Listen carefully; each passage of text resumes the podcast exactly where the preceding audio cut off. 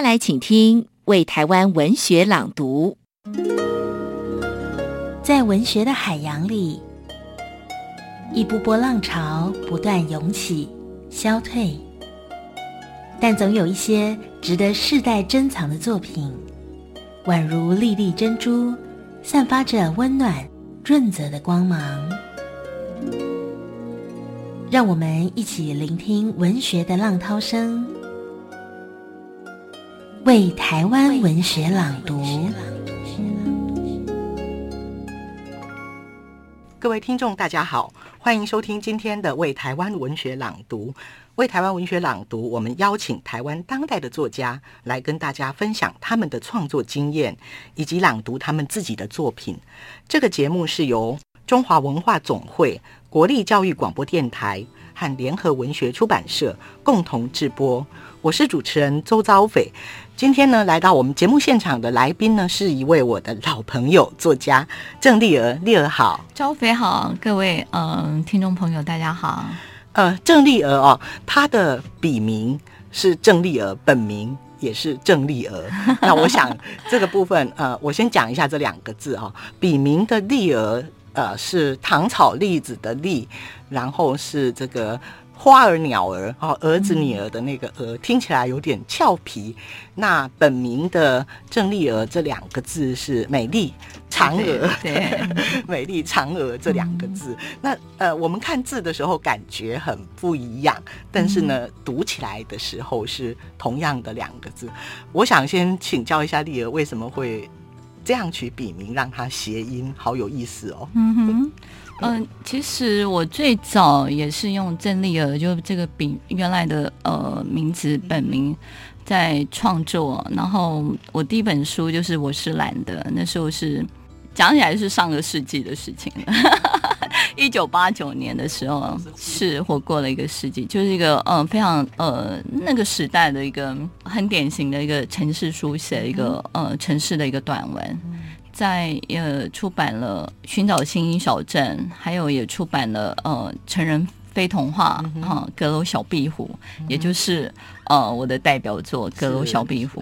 之后，我在一九九四年的时候，就是到时报出版去呃当文学主编。嗯哼，这样，在我去时报当文学主编的时候，其实《寻找星星小镇》已经在呃就是时报已经的红小说系列已经出版了，这样子。这一本书一样就是。郑丽娥就是美丽的嫦娥，嗯、这名字是我妈妈取的。她意思说本名哈，对对对，都还是都本名。嗯、好，我妈希望说我像天上的美丽的嫦娥一样。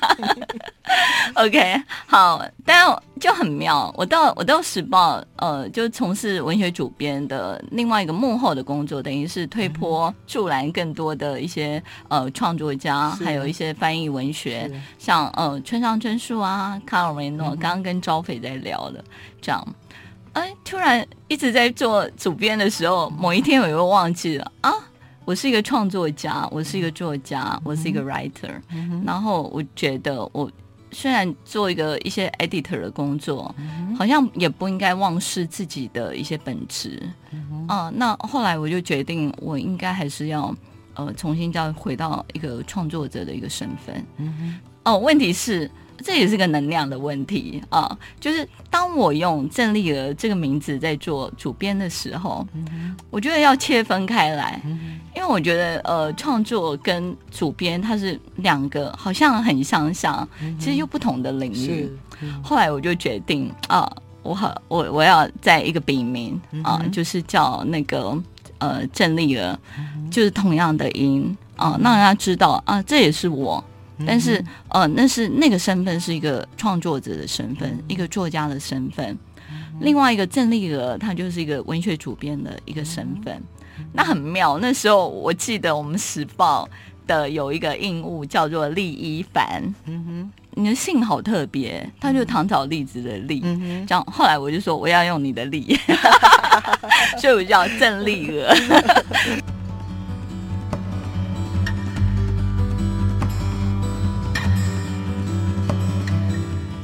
对啊，听起来很俏皮哦。是是。但是我认识丽儿，呃，我们认识十多年嘛。那呃认识他的时候，他当时就是跟我一样哈、哦，是一位这个辛苦工作的这个编辑人。那他刚刚也聊到说啊、他作为一个出版的主编，他其实眼光呢非常的呃敏锐，也非常的准确哦。那我们那个时候文青最喜欢的村上春树有很多部的作品都是经由丽儿的手把它啊编辑呈现介绍出来，还有这个也是文青最喜欢的卡尔维诺的那一系列的作品到现在都还是非常经典，让大家啊。津津乐道。那他自己也写作。那其实我第一本读到他的呃作品哦，很有趣，是一本叫做《日光城市雪之领域》这本、嗯、这本书。那这本书是他里呃到西藏去旅行的一个记录性的一个作品，散文作品。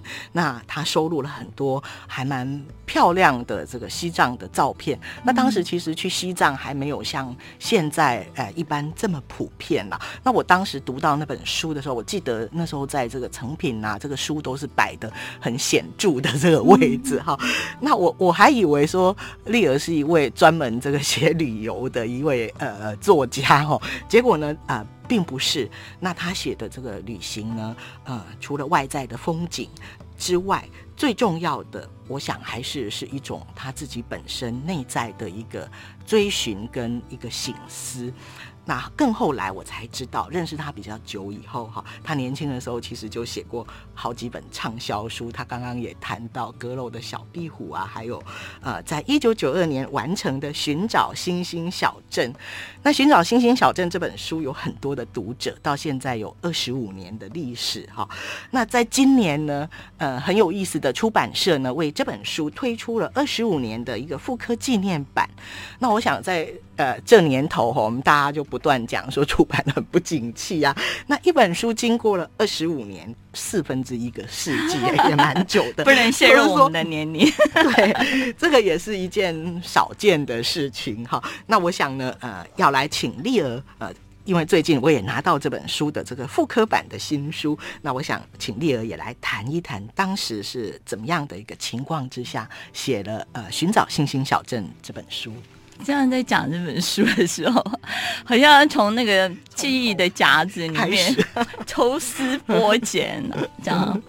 可是我觉得时间真的是一件很妙的、很妙的事情。这样，比如现在在回顾一九九零年代啊，那本书是完成于呃，就是一九九三年啊。那呃，创作于一九九二年的时候，这本书是我呃第一部。呃，小说其实，在很多文学创作的旅程中，哦、呃，我一直是以一个小说家来呃自称的，这样可见我对小说的热爱程度。其实某些方面，啊、呃，我我知道我写旅游文学、写朝圣，呃，写很多呃比较心灵方面的那个部分，好像更胜于呃那个小说。好，那但我觉得。写小说对我来讲，永远是一个很迷人的事。你完全可以顺着一开始的那些人物，然后那个编织，顺着那个流，他自己成为他的故事。我觉得《寻找星星小镇》也是这样的啊。然后一开始他的一个设定，哈，嗯，一个女孩，比较有点像一个知青的女孩，一个大学故事。她对呃她的人生这个生命这个意义这个价值，哈，当然在我们那个年代哦，可以滋养我们的就是爱情，这样可以让我们最伟大的梦想就是嫁到一个好男人，对，所以寻找星星小镇也是，她就呃这样一个女孩，她其实透过寻找她的生命的呃灵魂的伴侣，来完成她自己那种对呃生命的一种理解。一种追寻吧，追寻他内在一个理想世界，这样，也许有点像现在的这种小确幸，可是它更深，它应该更深入的是说我存在的价值是什么？就像呃，那是那个年代要讲到那个年代的一个背景，比如那个时候一九九零年代，台湾应该是经济非常飞黄腾达、正兴盛的时候。那那时候台湾当然跟现在有点像现在的上海，我都还记得那时候捷为了新建台北的捷运，把很多枫香树在国父纪念馆的枫香树要把它呃搬走，那不小心都会伤害到那些树。所以在那种表面的追求经济的繁荣之中，你丧失掉很多很内在的那个部分。那一开始的这个小说也在探寻这整体的社会的，你可以讲说社会的这个价值的层面也可以讲，或者是内在你要寻找自己的一个理想世界也可以。好，那当然是他是透过一个寻找、追寻一个，嗯，好像一个假象中的一个星星小镇，哈，而得到一种内在的一种，应该也讲的是一个内在的探索之旅吧。对，我觉得这这部作品很有意思的就是说，它虽然是一个内在的心灵的一个旅程，但是呢，不断的也去呼应到当时台湾的一个现况。那我觉得他特别注意到那时候的整个大环境哈，譬如说我们社会环境刚好走向了一种贫富差距越来越悬殊哦。那虽然说台湾钱烟脚目，可是呢，贫穷还是很穷，然后变成这个贫富的一个。对立的时代，然后呢，呃，自然环境也遭到了很大的破坏，哈。那这个让我想到这个海明威讲的说，这是一个希望的。呃，时代，但是也是一个绝望的时代。就是说，我们觉得说，好像表面上欣欣向荣，但是呢，它同时同时又有时候，譬如说那个股票什么一系涨一系跌的一塌糊涂，很多人破产自杀什么，那又是一个让我们觉得很绝望的时代。然后他透过一个女孩子的这个去呃寻找星星小镇哈，他对爱情的一个渴望，然后对内在心灵一个需求的呃一个想法呃去。追寻他的一个内心的的一个宁静哈，那呃，我记得这个小说一开始讲到说，哎，星星没有了，哈，星星本来是很自然、大自然的一个，我们经常就。哎，抬头就会看到星星，它好像也是有一种象征性哈。然后它是迁徙了，还是逃走了，还是因为环境不适合怎么样，它就没有了。一开始这样的一个一个诉说，我觉得就非常像是一个童话哦。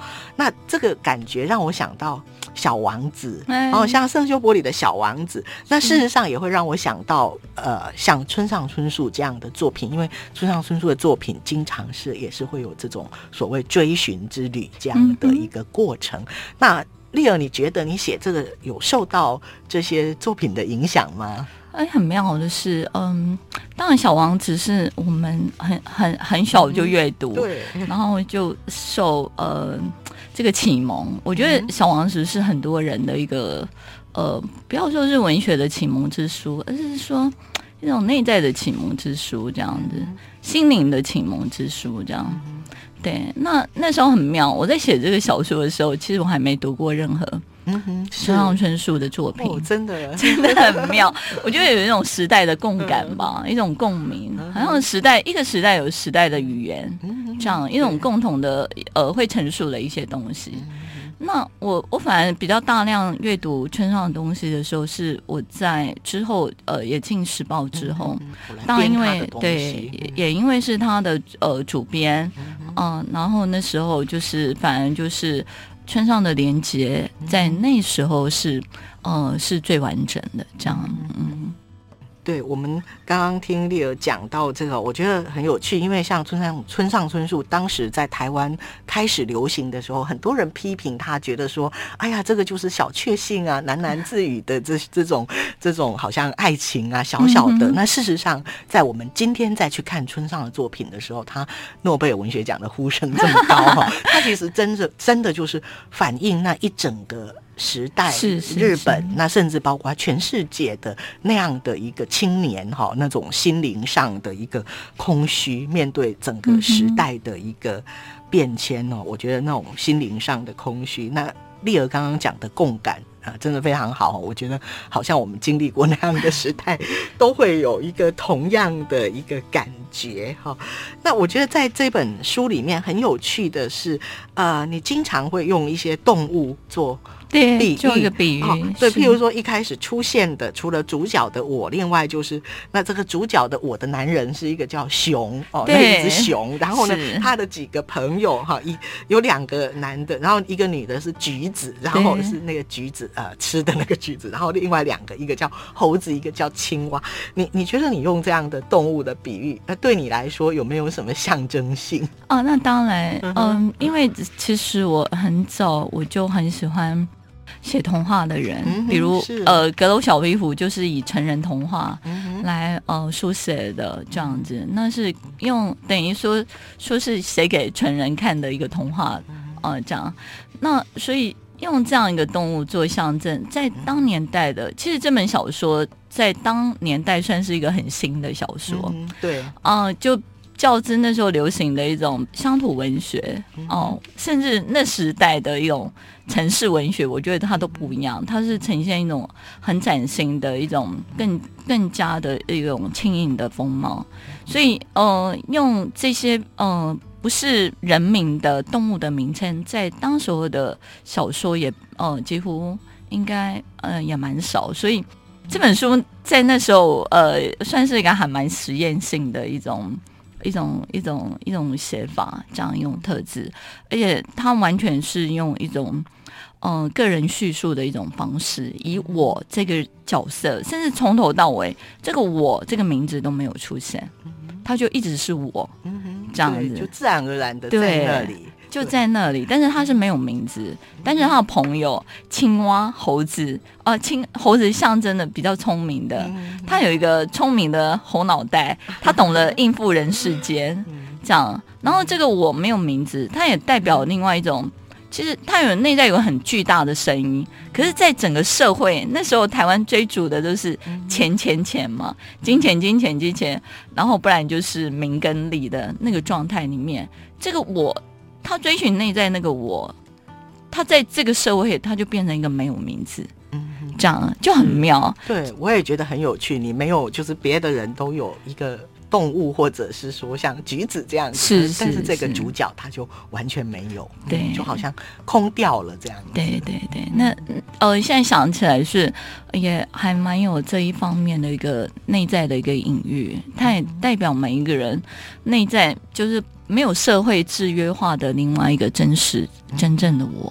这样子，嗯，是这本小说写作的方式真的也蛮奇特的哈、哦。像你刚刚讲的哦，当时在这种乡土的写实是一个大的一个流派，很多人就是往这种所谓寻根哈、家乡的故事等等哈，或是说呃个人家族的家族史的书写也在台湾开始兴起。然后另外一个就是说城市小说啊，譬如说一个城市的都会的哈，那个整个呃那一种气氛的小说也开始。那你这这个小说呢，读起来有一点像杂感，很简洁，然后里头有爱情啊，然后有人生，然后我觉得你讲的那个，呃，就是常常用很简洁的句子去描绘，像我刚刚讲到的爱情哦，譬如说他会讲说，哎，人跟人的爱情，很爱的开始，很不爱的挥手再见，这样的很有意思的句子，很简洁，所以我真的觉得说，嗯，呃，这个就是你这部小说，呃，会让会在当时造成流行，然后呢。大家都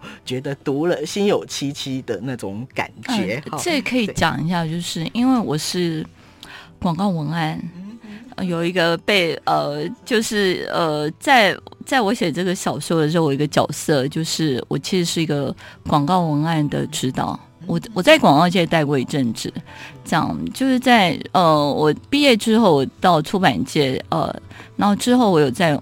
广告界，呃，广告圈待了几年，然后再回到，呃，就是文学出版这个领域，这样，所以，呃，在我写作的一个语汇上，简洁是很重要、很重要的一件事。这样，这也是我过去在担任广告文案的时候被，呃，也不能说被训练，但是说很自然而然，就是说我对我的文字的这个洁癖，在这个方面，我就会比较呃要求一点。不时的会读到那种句子，让我觉得读起来非常亮眼的呃句子。嗯、那今天呢，呃，丽儿呢，她就是选了这个寻找星星小镇的呃几个段落，要来呃跟大家朗诵。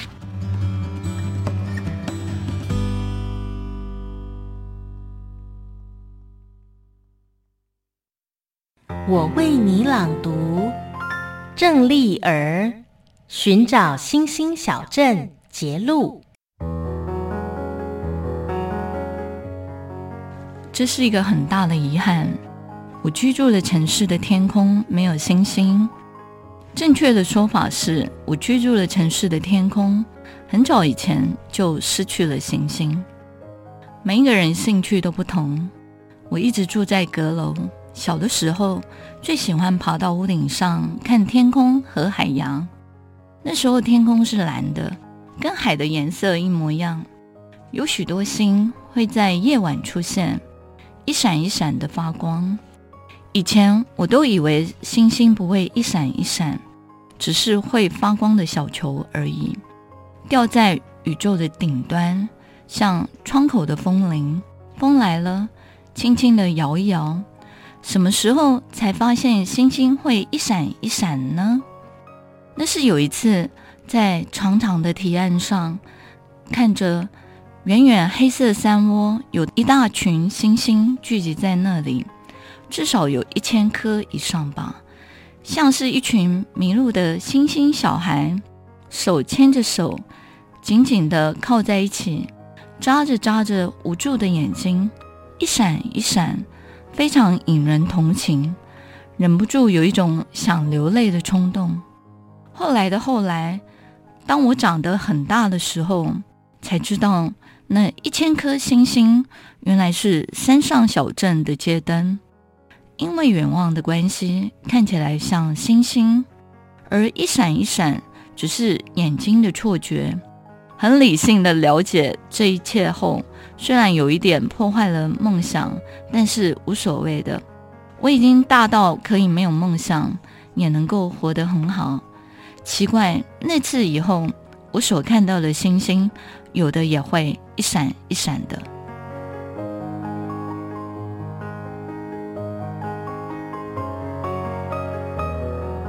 其实我可以讲一下，刚刚我朗诵的那一段，在那个长长的提案那一段的经验是，哦，在我、呃、高中时代的时候，我们几个呃几个那种喜欢鬼混的那种小女孩啊，其实我们经常都会在嗯、呃、海洋大学那边有一条那个长堤啊。我是基隆人，海洋对我来讲有一个呃很大的影响，我的。呃，书的创作的过程中，关于海洋跟天空，都是还有风，都是很重要的一部分。所以刚刚讲的那个地方哈，如果你们也要看景的话，还可以，那里还在，有具体的地方可以去对应就对了。是的。然后呢，我们是在海洋大学外有一个长梯，从那里在晚上的时候很美。嗯、呃，你在那里呃看海，然后听海的声音。然后你从那一带哦，八斗子那一带可以看到，就是夜晚的星星小镇哦，就是九份这样子。那时候九份还没有像现在呃变成一个很观光的小镇，它是一个还呃就没落掉的一个呃矿坑的一个呃一个小镇这样子，还不像是呃吴念真之后后来带动起哦、呃、悲情城市带动起那整个风潮。这样子，所以还蛮有意思的。这样，我这里在这里做一个小补充。这样，所以你的意思是说，你讲的这一段的实际的场景，就是说我们去到海洋大学，然后从那里看到九份的这个感觉，就差不多是对这样。对。但是你叙述的哈，就是说寻找星星小镇这个故事是一九九零九零年代左右，然后呢去回忆。八零年代左右，所以等于说，距离如果是说以八零年代距离现在也三四十年的历史，所以可能又透露现在对 现在去看的一个感觉，也许就还是是因为你描述的很美，所以说现在不晓得去看的感觉是怎么样。哈，现在还是很美，听众朋友还是可以去试试看。就是你现在可以在草径公园啊。再去看星星小镇，就是看九份，还是非常非常美，因为现在那里的灯光更亮，这样子，嗯，有机会一定到基隆去看，呃，去看海，去看九份那个夜晚的山窝里头的那个星星。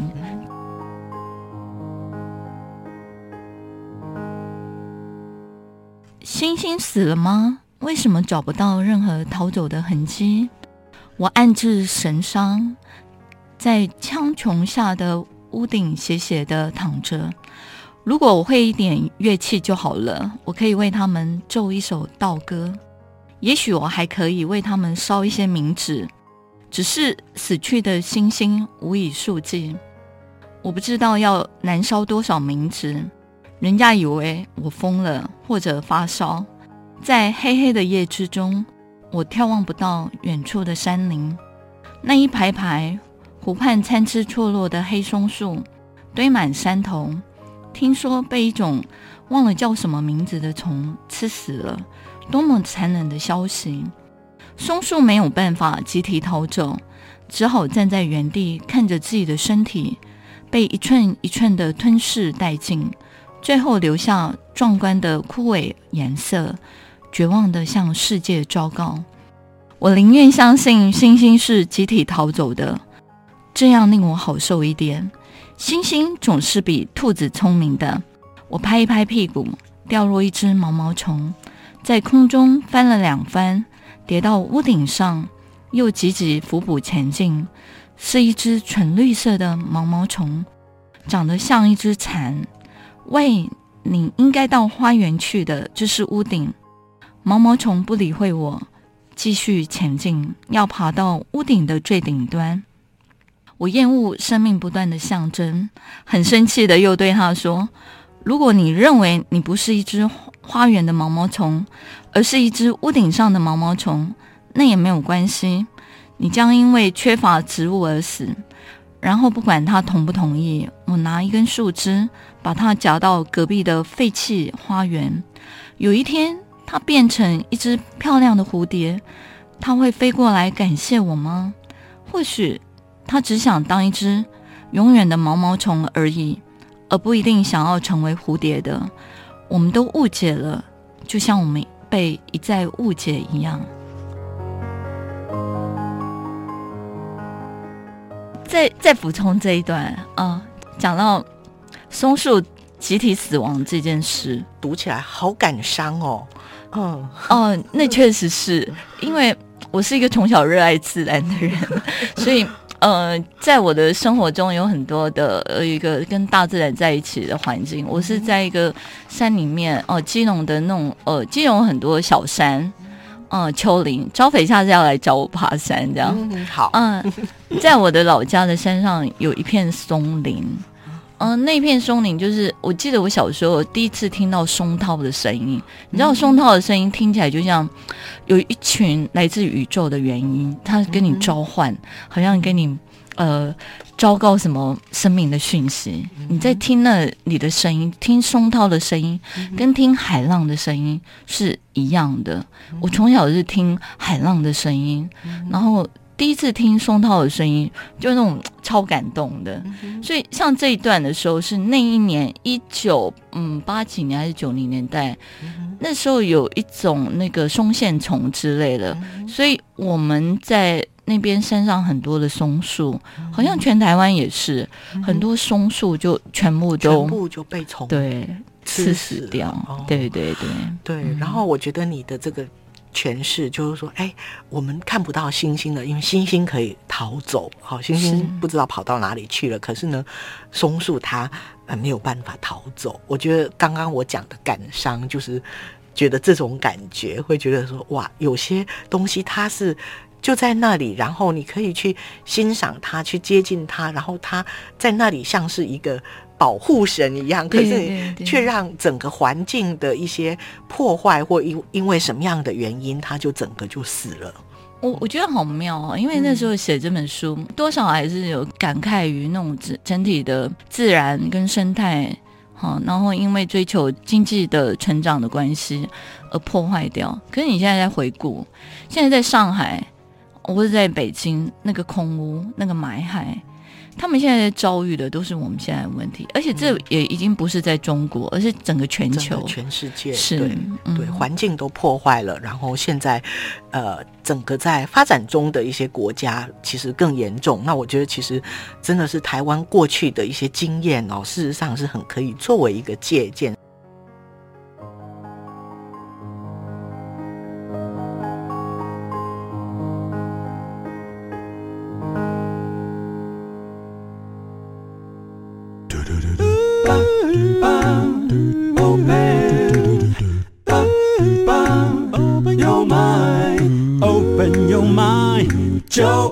教育电台。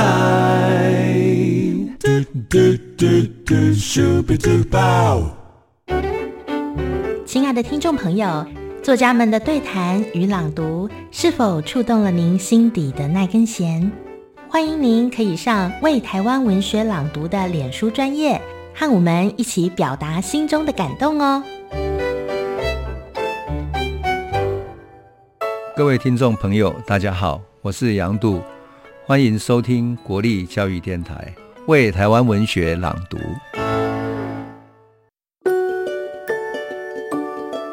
本节目由中华文化总会、联合文学出版公司、国立教育广播电台联合制播。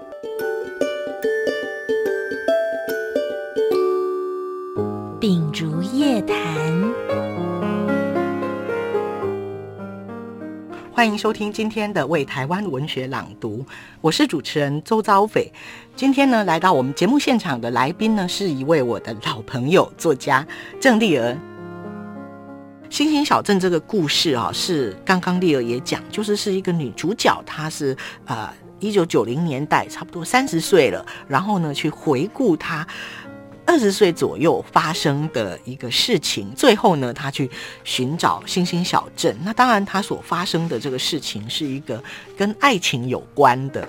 好、年轻的时候就二十几岁的时候认识一个呃男朋友，然后我们就讲是男朋友这个潘呃混血儿，中日混血儿，他是，但是呢，因为要家人的家庭的因素，所以要。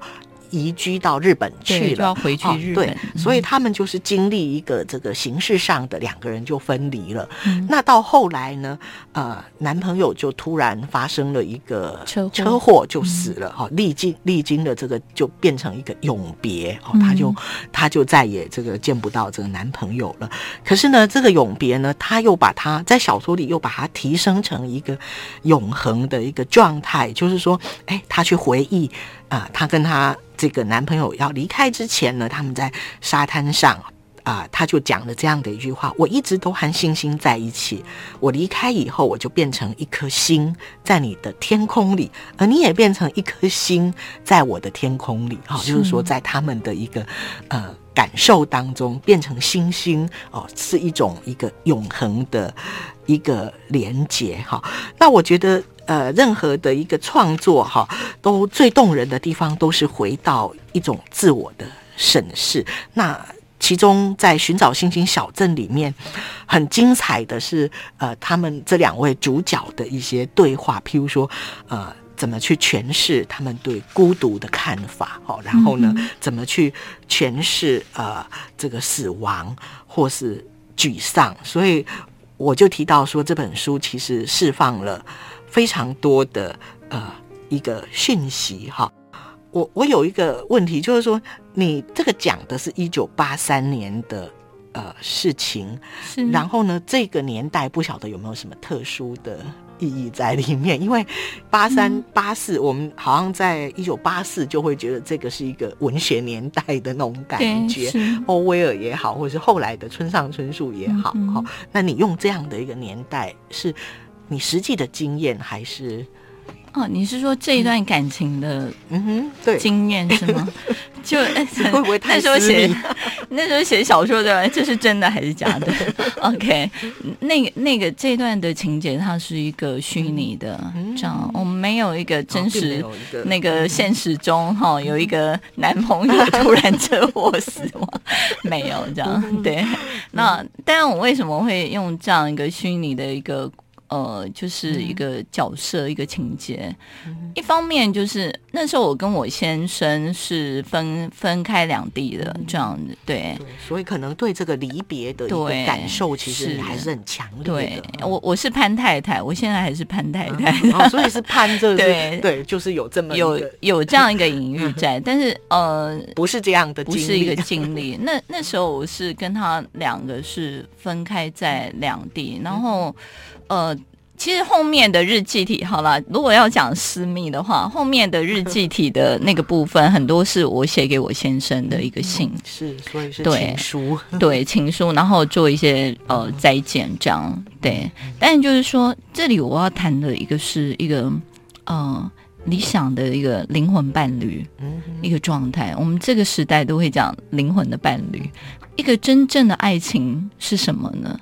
好，一个爱情是呃，一定要在一起，一定要拥有，一定要每天呃，好像很紧密的，还是就是说，哎，那是一种呃灵魂的靠近，这样。也许那种形体上，呃，他们是被分开的，可是那个爱它是永远都存在的。我我觉得谈的已经不是不纯粹，只是那种。男女之间的爱情，是，就是我我想这一本书应该是我在诠释一个爱情的态度，嗯、它是一个更高呃更高呃形而上的，所以这个女孩子她讲，嗯、呃，我从来没有要把潘视为我的所有物，这样他不是我的，我从来没有拥有他这样子，但是他跟他两个人那种彼此之间那种心灵的共鸣。共鸣，再一次讲到共鸣这件事，哦、啊，就是强烈过你真实的，好像表面在一起，可是，一对夫妻根本一天都说不上任何一句话。我觉得，也许在内在，每一个女人，我们搞文学的一定都特别浪漫，每一个女人一定内在也希望说，有一个精神上的一个呃，这样一个呃，爱情的一个灵魂上的一个伴侣。这样，嗯，是，所以这个小说哈，是从呃，是三十岁的时候看自己二十岁的时候的爱情哈。那他当然讲到说，我三十岁的时候，对于情感的表达方式，已经不是那种啊、呃、激烈的冲动，而是非常形而上的。那事实上，我觉得三十岁在我们现在看来还是很年轻 哈，就已经很形而上了。那如果你现在再来看这个爱情的话，你你的一个。想法或感受有什么差别吗？因为又过了二十几年，又过了二十几年，再度泄露年龄。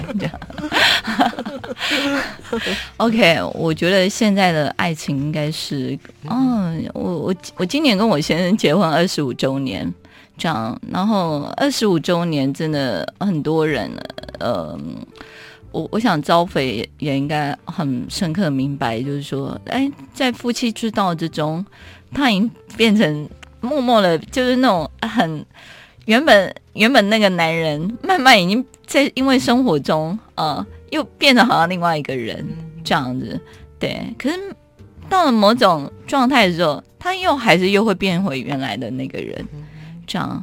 然后你你们一起共同经历，不管说生活中的一些。夫妻永远是在小事中，哈，被小事抓狂，在被小事磨练。可是也在这种柴米油盐之中，突然去看到另外一种平凡的价值，这样平凡的那种家人。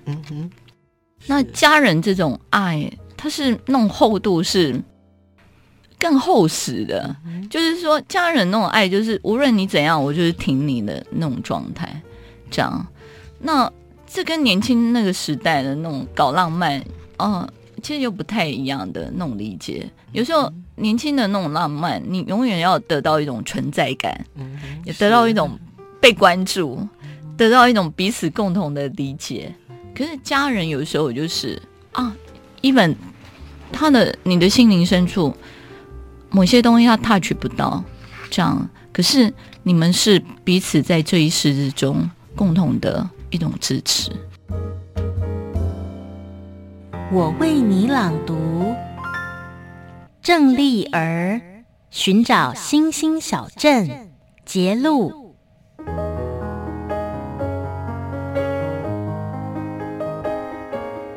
对幸福的定义：屋顶的雨落，窗口的夜动，夏日的清风，看完一本厚厚的书。如果我不住在这么潮湿的城市就好了，那么最后一次看到星星是什么时候？这个问题太难了，我根本没有特别的印象，因为不知道那是最后一次，所以不小心就把它轻忽过去了。假如我知道那是最后一次，我绝不会这么草率，至少我会请一个乐团在星空下演奏莫扎特的小星星。那不是儿歌，只是人们给他取了一个歌名，一些歌词给小朋友唱的，人们就误以为是儿歌。一闪一闪亮晶晶，满天都是小星星，挂在天空放光明，好像许多小眼睛。一闪一闪亮晶晶，满天都是小星星。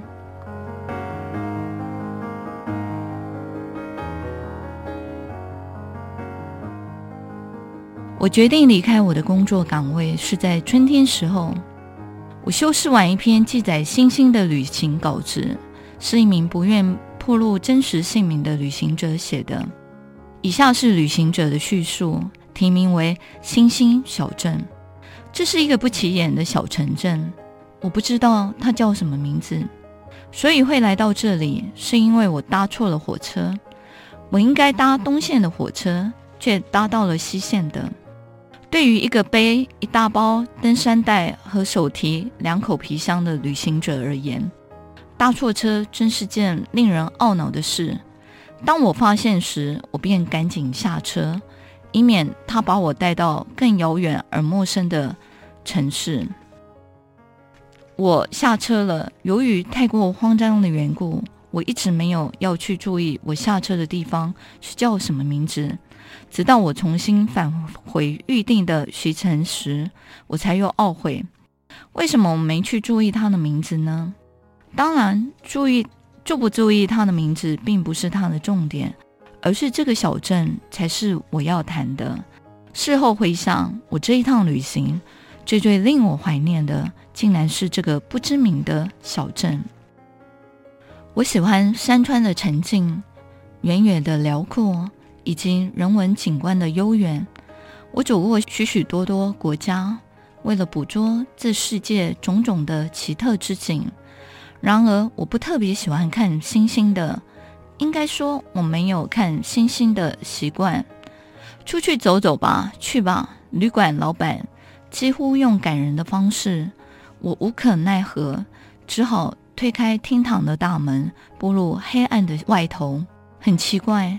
偌大的小镇，此时竟然聚集了大概是小镇所有的人吧。其实这算起来也不多的，约莫一百多人。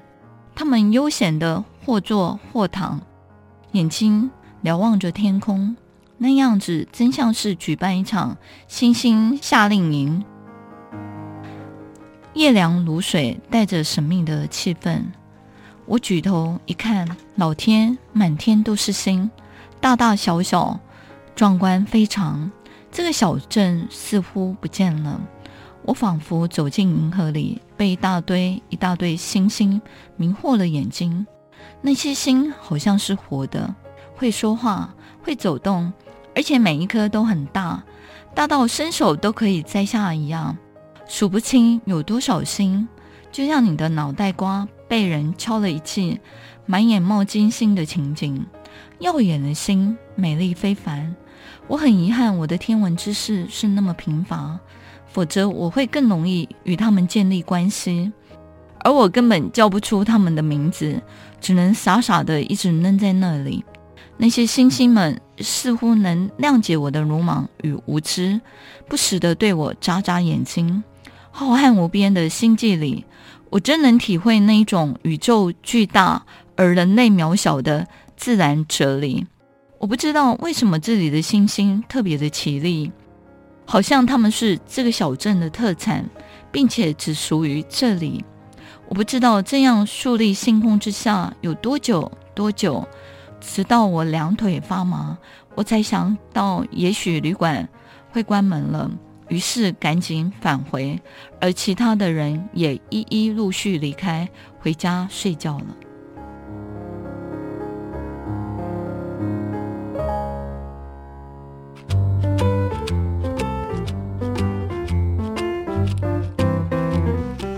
刚刚丽儿朗读的这一段哦，主角他是一位呃。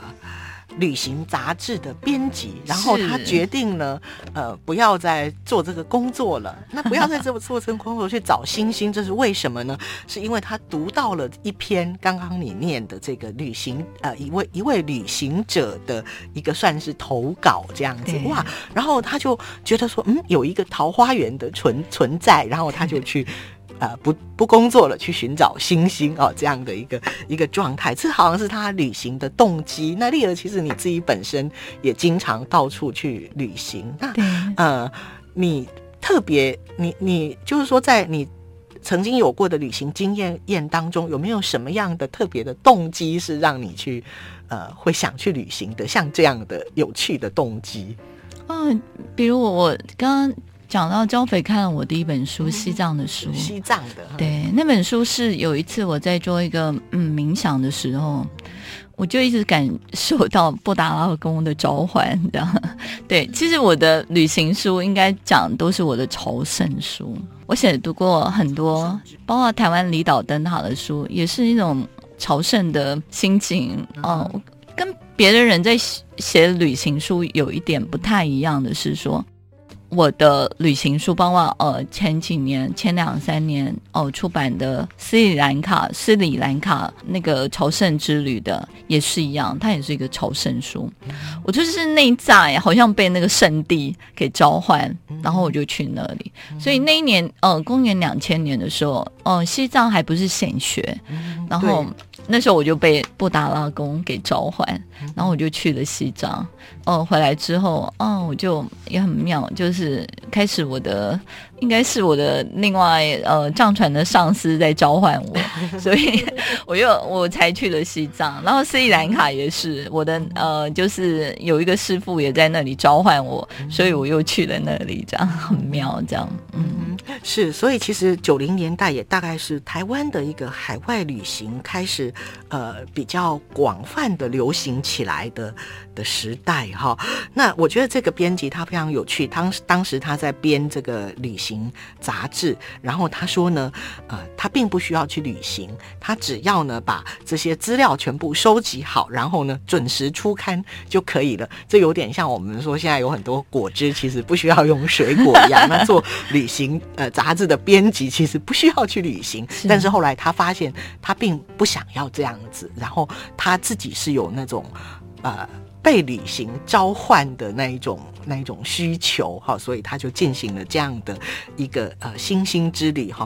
那所以他同时是一个喜欢旅行，然后他同时是一个编辑哈。那如果你去回顾你自己的编辑跟创作这两个领域，你前面提到说他有一些不同又。有一些相同，可不可以再更具体的来讲一下关于编辑跟创作，你怎么去区隔，以及怎么呃去应对这个彼此之间的一个状况？，OK，好，我也我我过去工作的角色哦，就是在台湾，呃，也是十多年来的一个呃文学主编一个呃一个。呃，一个幕后的一个工作，也是一个推手这样。对，那我我觉得这两者，嗯、呃，比如至于我，他更有一种乐趣。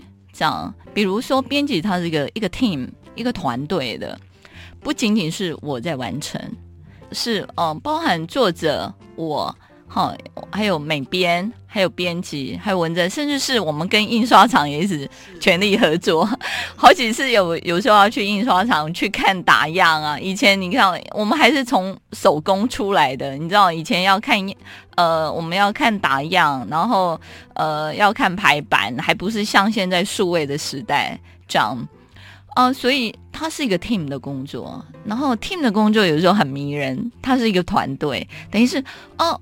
一本书原来它就是不是仅仅说只有一个作者而已，这样它是一个团队。然后以前出书是很不容易的，不像现在哦，以前当作家也很不容易啊，这样对，所以它它是不不一样的。然后呃，它是很应该讲说它更无我一点，然后作作家就要更自我一点，因为他就表达我一个观念、我的态度、我的世界这样子，甚至。嗯，我有什么不同的见解？他需要被呃关注，哈，那个存在感要更强烈一点，这样。呃，但创作是一个孤独的旅程，他一个人啊、呃，即使是在咖啡厅，我们那那个年代流行在呃咖啡厅 对写作，然后六百稿纸就开始一个字一个爬格子，真的是爬格子这样。但是它就是一种内在的一种心灵的旅程。这样，那对我来讲，就是在我的前半生可以肯定，好，在我的前半生，我的编辑他就是一个我很热爱的一个工作，这样。那当一个作家也是一直，我从小一直在完成，好，其实到我呃生命走的那一刻，我想我都还会是一个作家。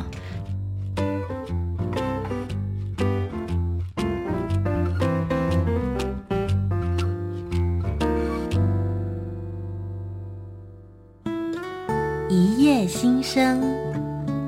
那今天呢，在节目的最后，呃，丽儿要跟我们推荐一本书啊。那她刚刚讲到无我哈，就是做编辑的时候，呃，都是这个都是作家是最大，然后我们编辑是无我的，就把荣耀都给作家。那她推荐的这本书也是她呃曾经编过的哈，邱妙金的《鳄鱼手记》啊。我们请丽儿来讲讲谈一下这本书。呃，鳄鱼手机是我在时报呃，就是担任文学主编的时候，在红小说系列，然后也是跟哦寻找星星小镇这个系列一样的，那是我们嗯、呃，应该台湾也很有。知名度的一个呃女同志作家邱妙金，她的一个代表作。那呃，我想在文学领域这么这么久的呃，就是说不管是读者或者是编辑都知道邱妙金。也许在新世代的嗯、呃、很多啊、还不认识她，因为她在呃很年轻，她就在巴黎就自杀身亡了，这样子用她的生命来呃验证她的爱情。嗯、我在去年的时候，正好就是呃，香港的导演陈耀成，呃，他要拍邱妙津的一个呃纪录片，然后我有其中受访，然后谈到就是《鳄鱼手记》这个编辑的一个过程，这样。那我因为这样的机会，最近有一些。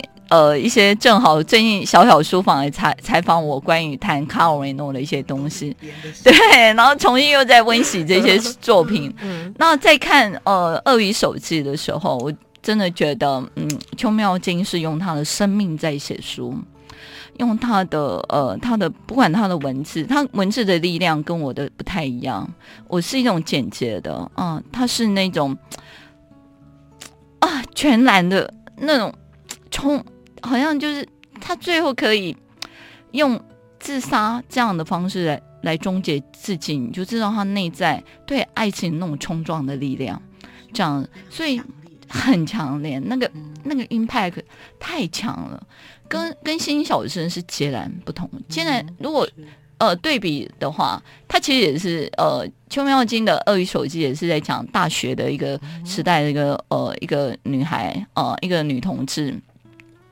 那对比的话，《星星小镇》寻找星星小镇是轻的，然后那个就是呃，《鳄鱼手记》它是重的，这样。可是重新再阅读，我真的是赞叹邱妙金他的文学才华，这样子。嗯、呃，我我当然时光不能再重来，也没有办法鼓励说邱妙金你应该为更多的读者而活下来，这样。这就是他的精彩的杰作。这样子，那呃，这本书在现在，尤其现在讲很多多元成家，好，这两天也在吵这个同志婚姻的问题。我在这里，我推荐这本书。当然，我我一开始我不知道有这个活动，我只是呃在问说，对，又是巧合，就是那种共识性，龙格讲的共识性的巧合。我直觉我就觉得我很想推荐这本书。不管怎样，那是台湾女同志之书的一个代表作品，也一个也一个先驱，一个开创的先河。如果是邱妙津在现在这个时代，也许他不会走上这条路，因为那个社会的认同啊、呃、不太一样，不太一样。是一个九零年代的是作品啊，就是跟《星星小镇》差不多。欢迎留言给予我们五星好评，收听更多节目，请到教育电台官网或 Channel Plus 频道收听。